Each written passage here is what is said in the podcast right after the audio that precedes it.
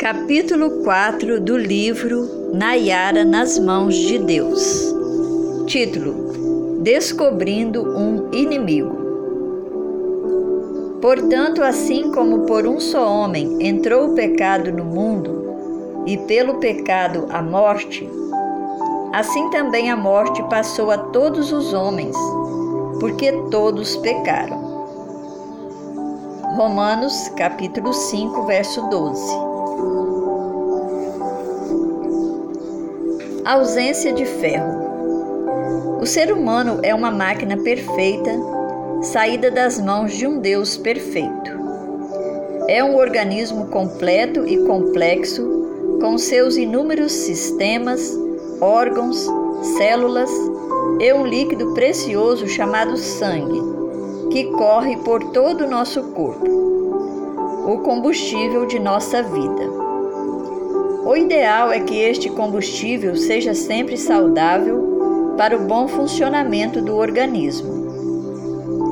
Mas às vezes ele fica doentio, contaminado por vírus, bactérias, rico em colesterol ou triglicerídeos, deixando suas vítimas totalmente vulneráveis a inúmeras enfermidades e causando grandes transtornos para o homem, podendo chegar, chegar ao grau máximo que é a morte.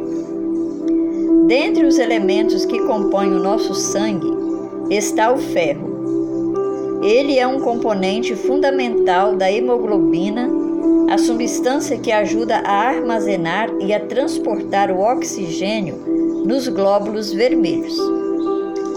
Sem ferro em quantidades suficientes, os glóbulos vermelhos transportam menos oxigênio aos órgãos e aos tecidos do corpo.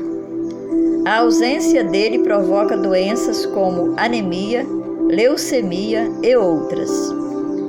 Os alimentos ricos em vitamina C, como o limão e a laranja, podem ajudar o organismo a absorver o nutriente ferro dos alimentos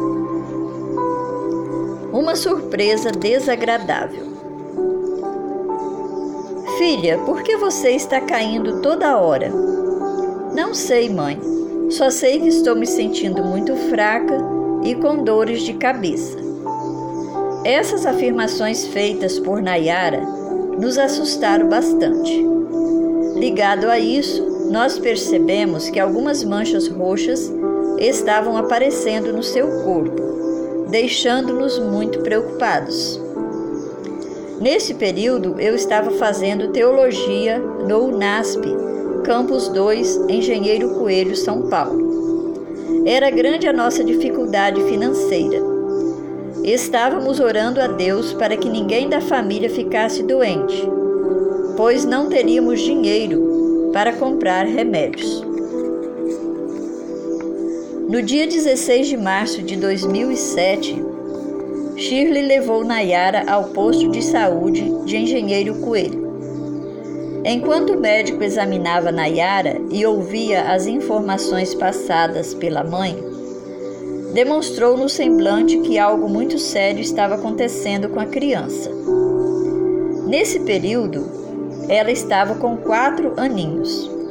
O médico procurou não assustar a mãe mas disse que ele tinha que fazer alguns exames o mais rápido possível.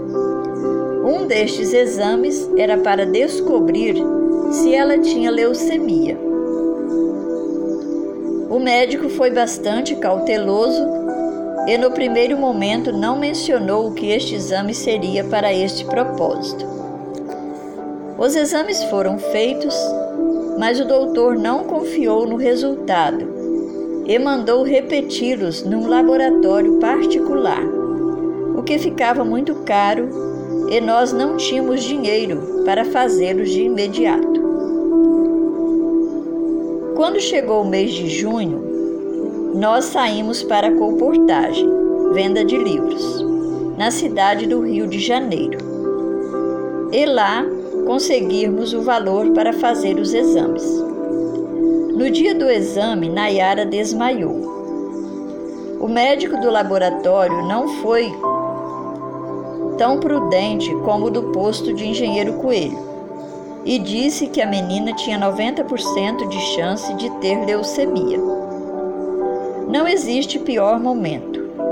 Uma palavra tem tal conotação de terror.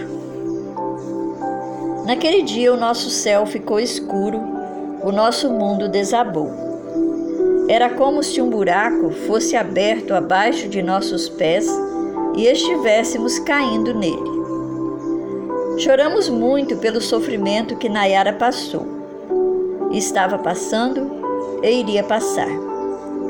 No momento perguntei a Deus por que isso estava acontecendo comigo. Porque os dois grandes sonhos da minha vida estavam indo embora das minhas mãos: o dom da paternidade e o chamado para ser pastor.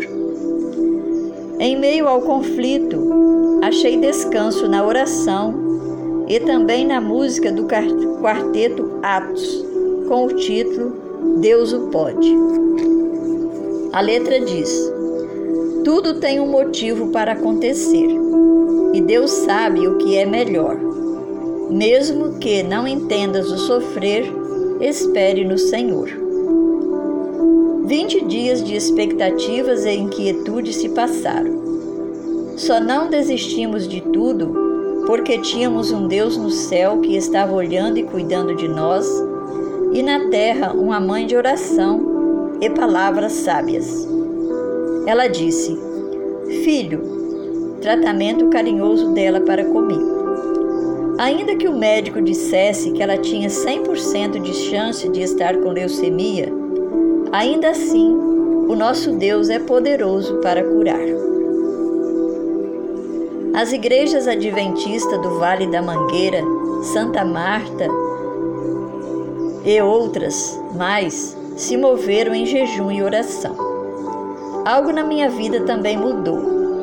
Nunca preguei e orei tanto como naquele período. Com o passar dos dias, eu comecei a sentir uma confiança muito grande de que o nosso Deus estaria conosco nesse momento de passagem pelo vale da sombra da morte. Depois de 20 dias, saíram os resultados. Para nossa alegria, ela ainda não tinha leucemia.